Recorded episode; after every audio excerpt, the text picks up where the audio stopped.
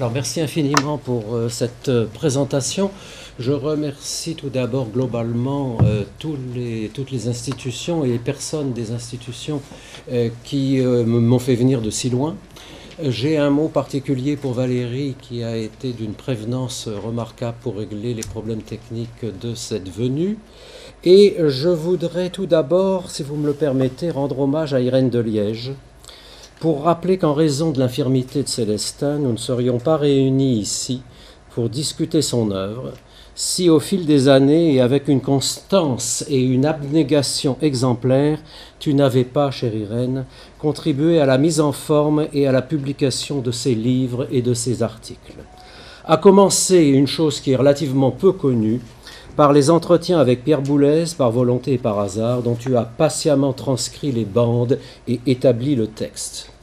C'est à... Je veux pas te faire pleurer, tu sais. C'est à partir de 2003, pour 50 ans de modernité, que ton nom apparaît comme éditrice au sens anglais de ces livres.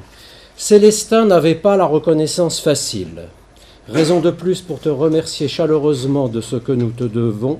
Sans toi, nous ne serions pas ici.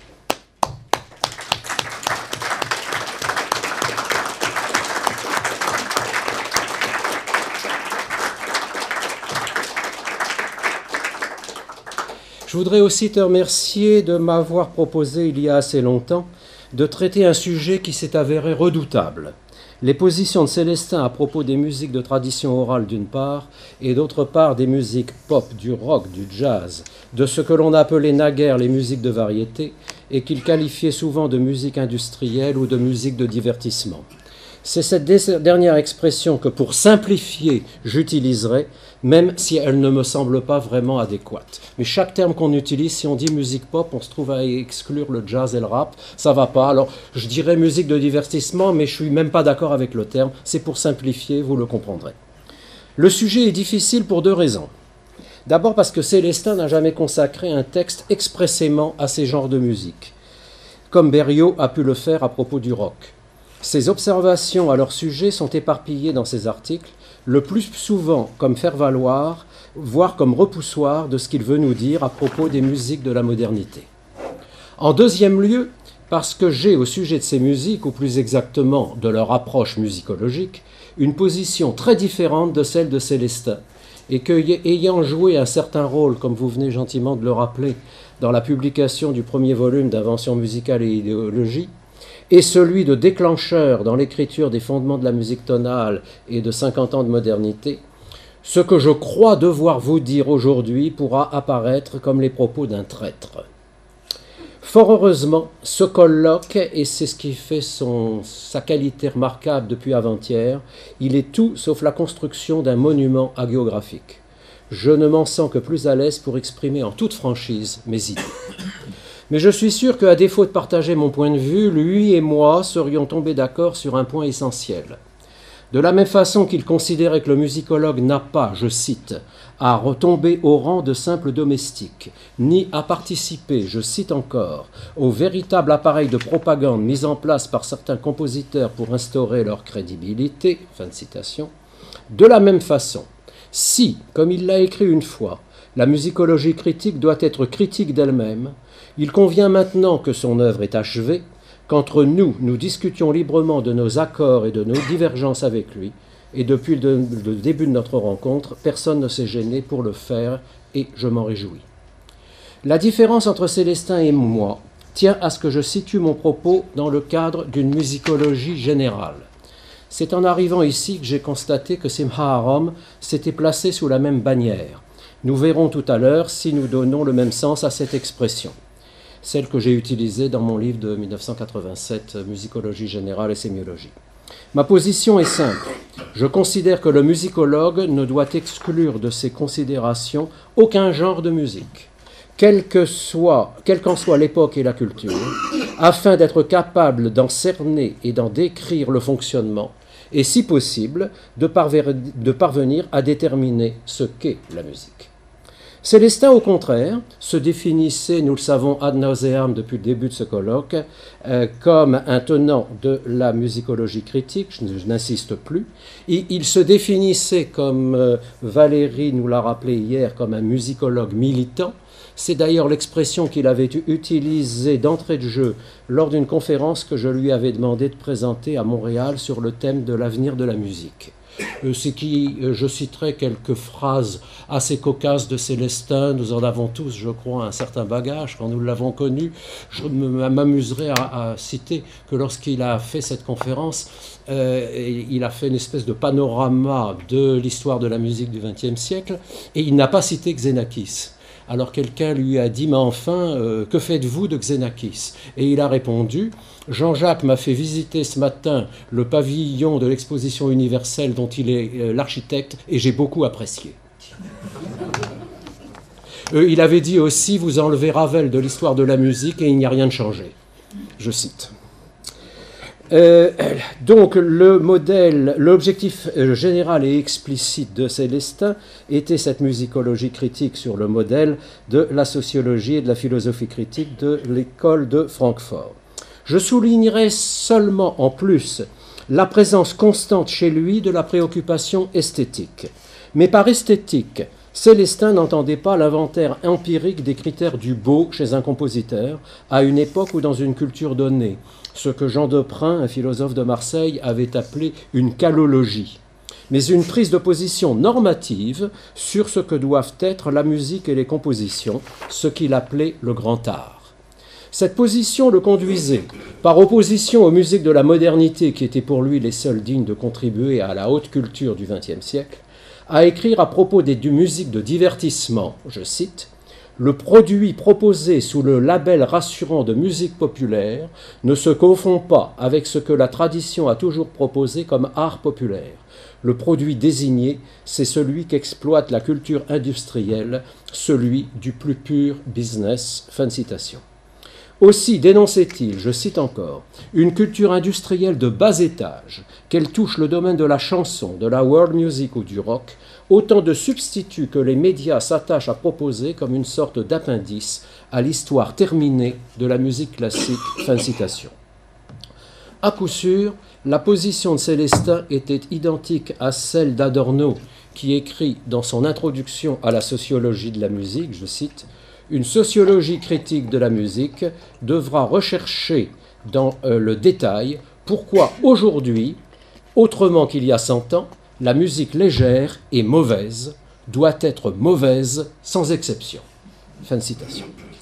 À aucun moment, Célestin n'a consacré tout ou partie d'une étude à un genre, un style ou un musicien œuvrant dans ces domaines. Chez lui, leur condamnation est globale et sans appel. Et en fait, après l'avoir cité, je pourrais m'arrêter là et tourner la page et laisser euh, tout de suite à Christian Pirenne le soin d'en parler, ce qu'il fera à la fin de cette séance. Mais la position de Célestin à leur sujet a ceci d'intéressante, qu'elle permet de préciser dans la perspective critique qui est la sienne ce qu'il attend des musiques qu'il défendait. On découvre alors que les raisons pour Célestin de rejeter les musiques de l'industrie culturelle sont multiples et je vais tenter d'en faire l'inventaire. En ce qui concerne les musiques du seul XXe siècle, l'objectif de Célestin était de se faire le défenseur des musiques de la modernité, et encore de pas toutes. Mais qu'entendait-il par là? On notera que même si le mot figure dans le titre de son opus magnum, le mot de modernité, il n'est pas défini. Et lors du colloque organisé à la Cité de la Musique le 9 octobre 2003 pour discuter des diverses dimensions de son grand livre, François Nicolas et moi étions tombés d'accord pour définir les musiques de la modernité comme celles qui s'inscrivent en rupture par rapport à la musique tonale. Mais il s'agissait pour lui de plus que cela. Il était bien conscient que les musiques de la modernité s'étant développées à partir de la construction volontariste le mot est de lui, de la musique atonale, ou précisément des musiques sérielles et de décaphoniques, il entendait pouvoir suggérer au compositeur quelle voie il pourrait suivre pour orienter la musique dans une direction qu'il jugeait esthétiquement valable. Je cite Pourquoi ne pas accepter l'idée qu'être le musicologue des compositeurs de son temps puisse constituer une aide à la création Et cela aussi, Valérie l'a souligné hier. Conscient de ce que petit à petit, Les compositeurs du passé avaient contribué à construire un langage musical, celui de la tonalité, qui leur était devenu naturel, mais ayant tout autant conscience, je cite, que le système sériel était artificiel pour la première fois dans l'histoire de la musique. Fin de citation. Il s'intéressait avant tout aux œuvres et aux styles musicaux susceptibles de favoriser l'émergence de nouvelles grammaires. Cet objectif était central chez Célestin. C'est ici que les musiques de tradition orale, ou plutôt certaines d'entre elles, étaient pour lui exemplaires.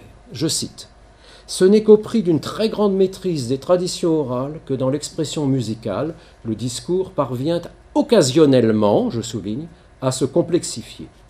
Et il en citait deux exemples les musiques de l'Inde, parfois qualifiées de musiques d'art, parce qu'elles ont fait l'objet de traités par les autochtones, et à ce titre, Célestin aurait pu ajouter une bonne partie des musiques arabo-musulmanes et celles de l'Est asiatique, et les musiques de Centrafrique. Et ici, sa référence quasi unique en matière de musique de tradition orale et d'ethnomusicologie aura été l'œuvre magistrale de Simha Arom, ici présent, qui a apporté la preuve au travers de cet autre opus magnum remarquable qu'est Polyphonie et Polyrythmie d'Afrique centrale, que ces musiques, d'une complexité que l'Ars Nova aurait pu leur envier, étaient produites à partir d'un modèle et qu'elles obéissaient à un système.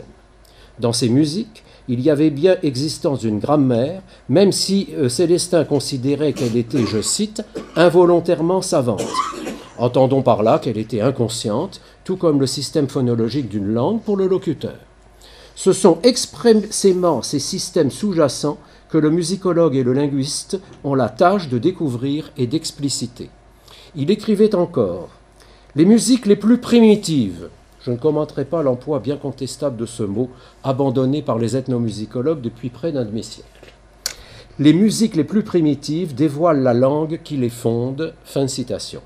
Je laisserai à Simha le soin de préciser ce que euh, chez les ethnomusicologues de sa tendance et chez Célestin, l'analyse des musiques de tradition orale peut apporter aux musicologues qui se préoccupent particulièrement des musiques contemporaines et peut-être d'autres. Je comprends que c'est le sujet de ton intervention et je n'ai pas voulu empiéter sur ton propos. Le caractère systématique des musiques de tradition orale est en fait beaucoup plus répandu que Célestin ne le pensait mais on saurait le lui reprocher, car l'ethnomusicologie analytique bien comprise, telle que déclenchée par Semhaharom, n'en était encore qu'à ses débuts lorsque Célestin en a eu connaissance. Mais maintenant, tu as de nombreux disciples, euh, et oui, aussi bien par mes élèves que ceux de Nathalie Fernando, etc., qui s'attachent à reconstituer et à faire apparaître les systèmes qui sont derrière toutes les musiques de tradition orale. C'est la grande conclusion de ce que tu as mis de l'avant par tes recherches. Par différence avec la systématicité grammaticale des musiques de tradition orale, les musiques de divertissement ne pouvaient en aucune façon trouver grâce à ses yeux. C'est ainsi qu'il s'en est pris avec, la virulence que nous lui avons connue à un ouvrage de John Shepherd et Peter Wick, Music and Cultural Theory, qui proposait l'avènement, je cite Célestin, d'une sociologie du son ainsi envisagée, la musicologie se trouve automatiquement dispensée de toute tâche d'analyse structurale et ses investigations sont référées à l'effet sonore immédiat. Or, pour lui, l'évolution du timbre ne suffira pas à la constitution de grammaire complète. Fin de citation. Ce qui, à mon avis, est bien discutable. Mais je ne traiterai pas ici de ce problème que j'ai abordé ailleurs dans un article qui s'appelle euh, Est-ce que le timbre est un paramètre secondaire et auquel j'ai fait allusion dans une intervention hier après-midi. Sa condamnation de la musicologie des musiques de divertissement et ses réticences, pour employer un euphémisme, vis-à-vis des musiques concrètes acousmatiques et électroacoustiques, participent du même principe pour les comprendre, il convient de se référer à son attitude par rapport aux trois pôles de la tripartition sémiologique de Molino que j'ai mis au cœur de mes réflexions. Et si j'en parle ici, ce n'est pas en raison d'un narcissisme qui serait déplacé dans notre colloque, mais parce que Célestin a plus d'une fois discuté le niveau neutre et fait référence à cette tripartition comme, euh, Robert euh, Van l'a euh, amplement souligné, largement souligné et commenté jeudi ce dont, monsieur, je vous remercie chaleureusement et avec émotion. Célestin était fondamentalement un structuraliste, prêt à laisser de côté, il l'a montré dans son opus magnum, l'analyse, je cite, des procédures de mise en œuvre. Pas un mot sur les esquisses, on l'a dit hier à propos de la communication de Pascal de Groupé. Au contraire, il avait, je cite encore, la prétention de reconnaître l'œuvre là où elle apparaît, et quelles que soient les procédures compositionnelles qui sont en jeu, il se refusait à croire qu'elles aient reçu vie et indépendamment d'un langage existant. Fin de citation. Si bien que c'est par rapport aux grammaires sous-jacentes reçues ou en construction qu'il donnait une pertinence poétique aux structures mises en évidence. Ainsi, le euh, concept de niveau neutre lui paraissait inutile. Je n'irai pas plus loin dans la discussion, ce serait l'objet d'une autre, conférence ou d'un autre colloque. Qui plus est, dans l'ensemble de ses écrits, Célestin est resté sourd à 99% au pôle de la perception de la musique, ce que Robert Van Germay a également rappelé. Il lui est arrivé une fois, lors de la conférence inaugurale d'un colloque de l'IRCAM sur le concept de recherche en musique, de citer les travaux de la psychologie expérimentale en ce domaine, mais ce fut immédiatement pour regretter qu'elle ne soit pas autre chose que ce qu'elle faisait. Et confronté aux, leçons que Boulez consacre à la perception de la musique au Collège de France, il n'y voyait que le souci d'une préoccupation euh, pédagogique. Cela aussi, vous l'avez mentionné, je n'insisterai pas.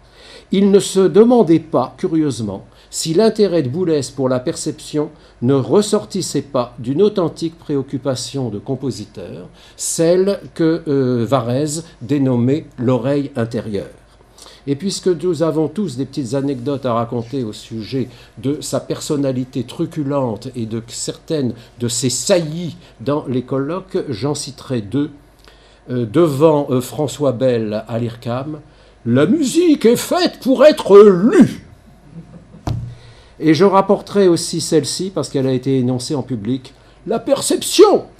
J'en entends parler dans ma cuisine.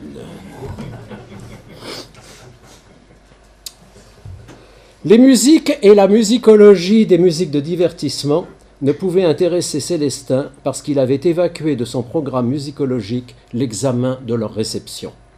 Or, c'est là une des dimensions essentielles que les musicologies de ces genres de musique se sont attachées à examiner. Ces études démontrent en fait que le public de ces musiques ne réagit pas par rapport à elles de manière globale et indifférenciée mais y distingue des styles et des manifestations diverses, selon des clivages souvent à caractère sociaux, pas tellement différents de ceux qui expliquent que certains segments de l'auditorat parisien préfèrent aller au concert du GRM, du GRM et que d'autres fréquentent plutôt l'ensemble intercontemporain, un problème musicologique tout à fait légitime. De plus, en lisant ces auteurs, on découvre que les qualités sonores et le travail sur le timbre, ce que Irène appelle éloquemment la dimension acoustique des œuvres, jouent un rôle discriminant dans le choix et l'appréciation des différentes familles de musique de divertissement, des résultats qui, soit dit au passage, pourraient être de quelque utilité pour les compositeurs de musique dite sérieuse, comme je crois la plus jeune génération des compositeurs d'aujourd'hui l'a parfaitement compris. Ainsi, une première raison pour laquelle Célestin considérait impertinente l'étude des musiques de divertissement, venait de ce que leur intérêt musicologique essentiel résidait dans les stratégies perceptives qu'elles déclenchent, ces stratégies qui ne l'intéressaient pas. Il y, avait, il y a eu une conséquence à cela. Pour l'ensemble des musiques qu'il a étudiées et analysées, il ne considérait pas que leurs modalités de réception doivent entrer en considération dans leur évaluation esthétique. Je cite la valeur d'un art autonome ne peut se mesurer à son audience. Et en réponse aux travaux du sociologue Pierre-Michel Menger, dont les résultats empiriques auprès du public de l'ensemble intercontemporain ont été souvent dérangeants pour les prosélytes de la modernité musicale, il déclarait On ne peut en rester au seul comportement du public pour juger de l'évolution du discours sur l'art. Fin de citation. Quelle était alors la pierre de touche de cette valeur? Qu'il s'agisse des musiques savantes dites de haute culture ou des musiques de la modernité qu'il a défendues, le critère de leur qualité reposait essentiellement sur le rôle qu'elles jouaient par rapport au développement et à l'évolution de l'histoire, et il écrivait parfois le mot histoire avec un grand H. Cela ne n'étonne pas, car sa conception de l'histoire était explicitement hegelienne, et ce sur deux plans. Un, sont dignes d'être retenus par l'histoire les œuvres et les compositeurs qui peuvent être pris en charge par une conception historiciste de l'histoire. Et il assumait le terme euh, d'historicisme à propos de Schoenberg et de Boulez, qui, à des titres divers, répondent à ce que Boulez a appelé la nécessité d'une orientation esthétique. Et il parlait volontiers du poids, je cite encore, du déterminisme historique. 2. Cette évolution orientée de l'histoire à laquelle participent les grandes œuvres, Célestin la définissait comme celle qui permettait de dévoiler, selon les termes de Hegel repris par Adorno, un contenu de vérité de l'œuvre d'art. L'expression revient de très nombreuses fois dans ses articles, même s'il reconnaissait, je cite, qu'il n'est pas aisé d'en formuler les caractéristiques en termes concrets. Fin de citation. Toutefois, la lecture de son œuvre permet de comprendre ce qu'il entendait par là. À la manière de la théologie négative, on peut d'abord faire la liste de ce qu'excluait cette exigence d'un contenu de vérité. Les musiques, on l'a vu, qui ne sont pas susceptibles d'utiliser ou de créer une syntaxe. Les musiques concrètes, fondées sur ce qu'il appelait l'anecdote des objets sonores. Les musiques minimales et les musiques euh, euh, conceptuelles. Ces les musiques qui, de façon générale, manquent de sérieux, de son point de vue, et sont réduites à une fonction de divertissement. Celles qui pratiquent le patchwork et le mélange des styles, le pluralisme culturel et le crossing over. Célestin dénonçait l'indifférenciation postmoderne des valeurs esthétiques, celle qui va mettre sur un pied d'égalité dans le discours musicologique Schubert et Madonna. Et ça a été fait, c'est Suzanne McLary dans Feminine Endings. Il condamnait l'usage des citations à la fois parce qu'elles ne permettent pas l'élaboration d'une syntaxe digne de ce nom, parce qu'elles violent le principe esthétique de l'homogénéité et de l'unité des styles, mais aussi parce qu'elles se tournent vers le passé. Ce dernier critère négatif est peut-être le plus important. C'est celui dont la dénonciation est peut-être la plus ancienne dans son œuvre, dans cet article de 1974 qui s'appelle Les stratégies de l'anamnèse et qui est repris dans le premier volume de Invention musicale et idéologie. Les musiques de la modernité se doivent de toujours aller de l'avant. Célestin était un critique sans concession des retours à, mais aussi du néoclassicisme stravinskien, et a fortiori des musiques sérieuses dont le langage musical a recours à celui des musiques de divertissement. Il y a nécessité, écrivait-il, d'éviter à tout prix le déjà entendu. Fin de citation. Mais d'un point de vue positif, ce contenu de vérité sur lequel Célestin tentait de fonder son esthétique musicale, il le trouve dans ce que Hegel, classant l'évolution des arts en trois stades, appelait les arts du concept. Je n'insiste pas puisque Pascal de Croupé a projeté euh, hier après-midi sur l'écran euh, le tableau auquel je fais allusion euh, maintenant, par lequel il avait commencé sa communication. Pour Célestin, les musiques de la modernité sont celles qui privilégient les concepts et les formes plutôt que les renvois au vécu et les affects.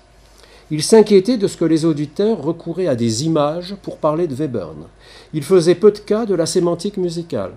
Et on constate d'ailleurs que dans son opus magnum, il dit bien peu de choses des musiques vocales, et il fait délibérément l'impasse sur l'opéra.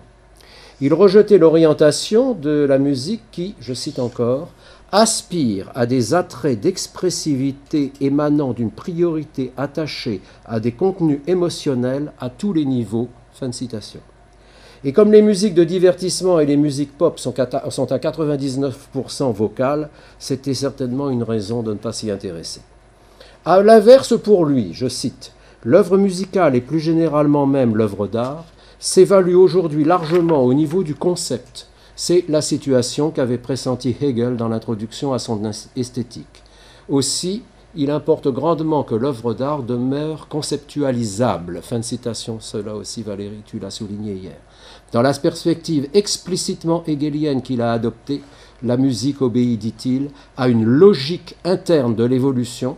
Ce qu'il faut comprendre, c'est celle qui l'a fait évoluer vers le concept. Ce qui représente pour lui, dans l'histoire de la grande musique classique, le sommet de l'évolution esthétique, c'est la polyphonie dont il n'a pas hésité à rappeler, je cite, l'exceptionnel prestige devant un parterre d'africanistes qui l'ont gentiment taxé d'eurocentriste selon ses propres termes. En cette circonstance, il se fit le défenseur, je cite, d'un langage permis et justifié par l'écriture, ayant abouti à cette merveille unique et irremplaçable mise en place par nos ethnies ancestrales d'Europe. Fin de citation. Non seulement il y avait pour Célestin une hiérarchie des genres, les musiques de haute culture par, opposition aux musiques de masse, mais il considérait que certaines manifestations de la musique occidentale étaient supérieures aux musiques de tradition orale. Il y a là peut-être quelque chose de plus grave que l'eurocentrisme ou l'ethnocentrisme et que je me permettrai d'appeler une forme d'ethnophobie. Celle qui lui fit s'exclamer en public, et c'est pour cela que je la rapporte, lors du colloque de l'ESCOM de mars 2000, musique et euh, contemporaine et philosophie, je cite parce que ça m'a tellement frappé que je l'ai noté. Si ce que je propose n'est pas compatible avec la culture chinoise, merde pour les Chinois et ce qui lui fit écrire dans son opus magnum à propos de l'enquête ethnographique menée par Georgina Bourne, c'est à la page 962, note 6, je cite, ce qui est scientifiquement, scandaleux n'est pas la méthode d'investigation choisie, mais que des anthropologues ou des ethnologues sérieux aient accepté qu'un groupe de gestionnaires administratifs, de musiciens et de savants soit considéré et traité comme des membres d'une ethnie. Si je comprends bien, c'est une honte d'être un ethnique. Or, ce que Georgina euh, Bourne venait de démontrer dans ce livre, on peut discuter des tas de choses de son bouquin, là n'est pas la question, mais ce qu'elle démontrait, c'est la légitimité et la possibilité d'une approche anthropologique de la musique contemporaine. C'est un point de vue, naturellement, qu'il rejetait radicalement. Et c'est peut-être là l'opposition ou le clivage le plus radical entre la perspective de Célestin et celle de nombreuses musicologies d'aujourd'hui. Je vous renvoie là-dessus au dernier chapitre du livre de Jean Molineau, Le singe musicien, qui porte justement sur l'anthropologie musicale. Célestin se montrait rétif, pour dire le moins, à tout ce qui préoccupe la musicologie des musiques de divertissement et de tradition orale, le quotidien, les affects, les gestes du corps, les contenus sémantiques, cette liste n'est pas la mienne, c'est la sienne. Ce n'est donc ni du côté de la sociologie empirique, empirique, ni du côté de l'anthropologie que Célestin s'est tourné pour expliquer ce qu'il lui a bien fallu constater, le fossé de plus en plus grand qui s'est installé entre les créateurs et le public d'aujourd'hui. Et je me trouve ici aborder le problème qui, je crois, fera l'objet de nos débats à la fin de cette matinée.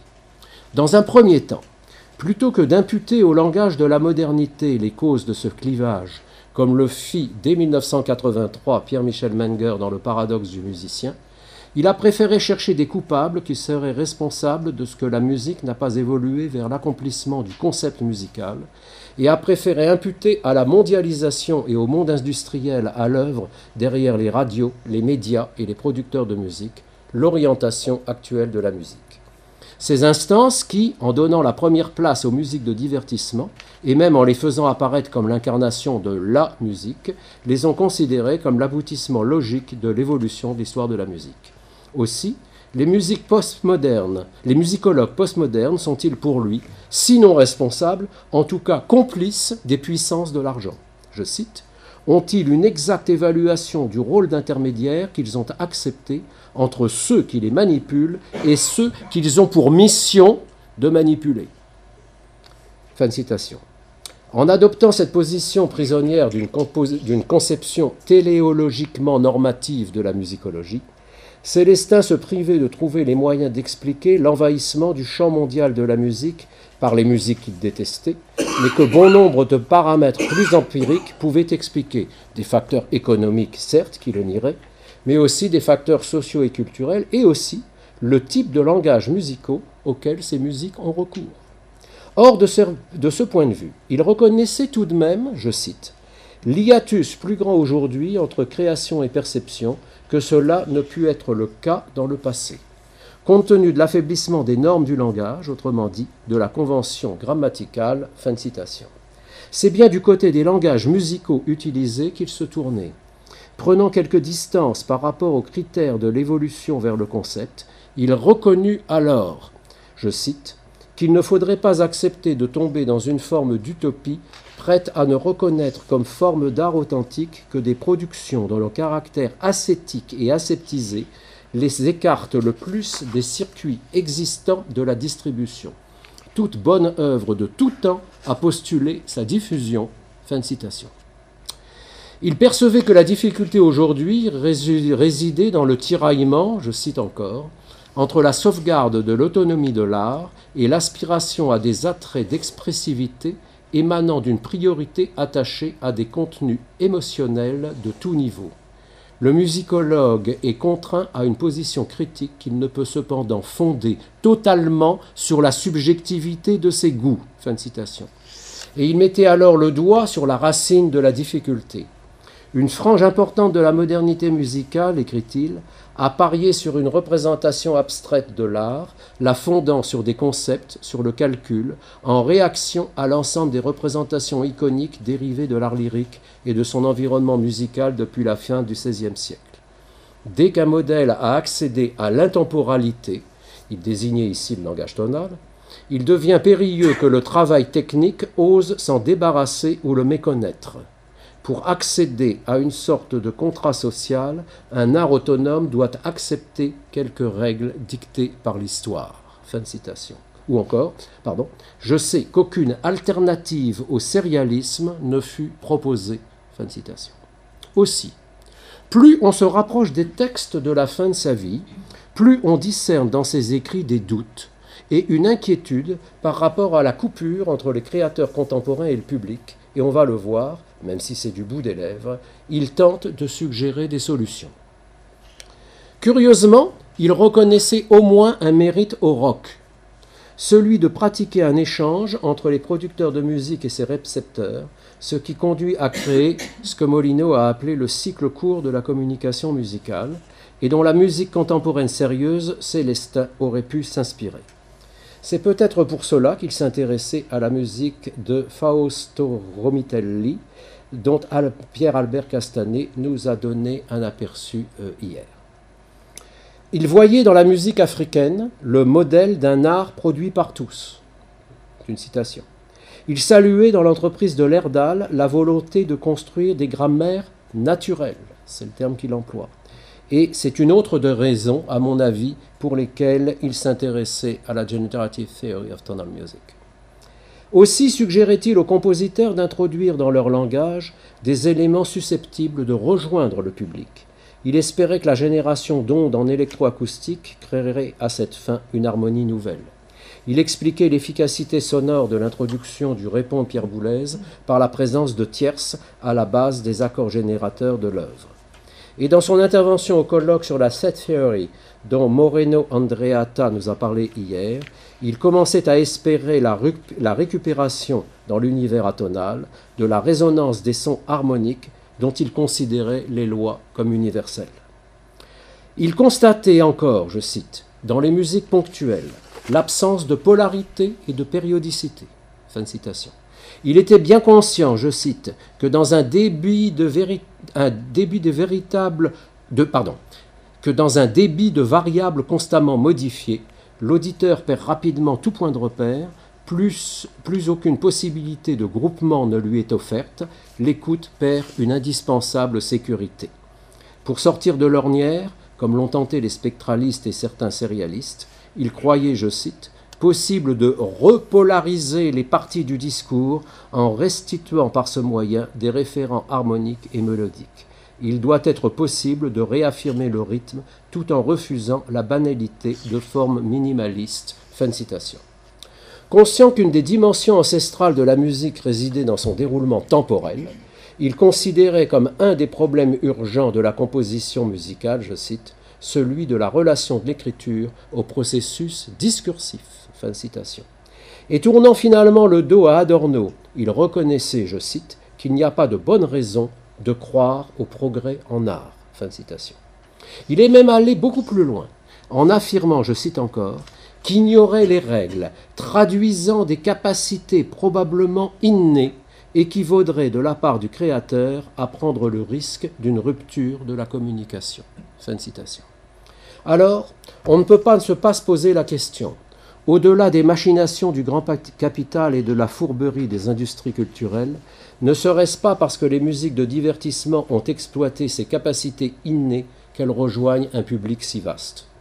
On conçoit que des compositeurs de musique sérieuse de la nouvelle génération, imbibés de la culture des musiques de divertissement, puissent être tentés d'y trouver des modèles pour leurs propres entreprises. Et il est au moins une raison de ne pas exclure du champ de l'investigation musicologique les musiques de divertissement, c'est d'étudier l'influence qu'elles peuvent exercer sur les musiques dites savantes, ce dont, comme je le comprends, euh, Christian Pirenne nous parlera tout à l'heure. Il y a quelque chose de profondément touchant et d'honnête chez le dernier de Liège. Celui qui, au travers de la vie culturelle d'aujourd'hui, admettait, je cite, que l'on puisse postuler, sinon la disparition éventuelle de l'art, du moins la possibilité d'une transformation, d'un bouleversement profond pouvant aller jusqu'à atteindre le concept. Fin de citation. C'est en doute ce qui fait écrire à des gens plus que respectables, je cite, que le jazz est une des plus grandes formes d'expression musicale nées au XXe siècle. Ceci est écrit par Marc Jiménez, le traducteur de la théorie esthétique de Adorno, dans sa présentation de l'ouvrage de Christian Béthune, Adorno et le jazz. Ou encore, je cite quelqu'un d'autre, Je n'ai pas de préjudice contre la musique pop, contre le rap. Chacun a le droit de s'exprimer artistiquement et de le faire avec ses moyens propres. C'est ce que déclarait Pierre Boulez lors du lancement de l'encyclopédie, vous savez, à New York le 1er mai 2001, considérant, je cite encore, que ce travail photographie une réalité de fait, ce avec quoi je ne peux pas ne pas être d'accord. Fin de citation.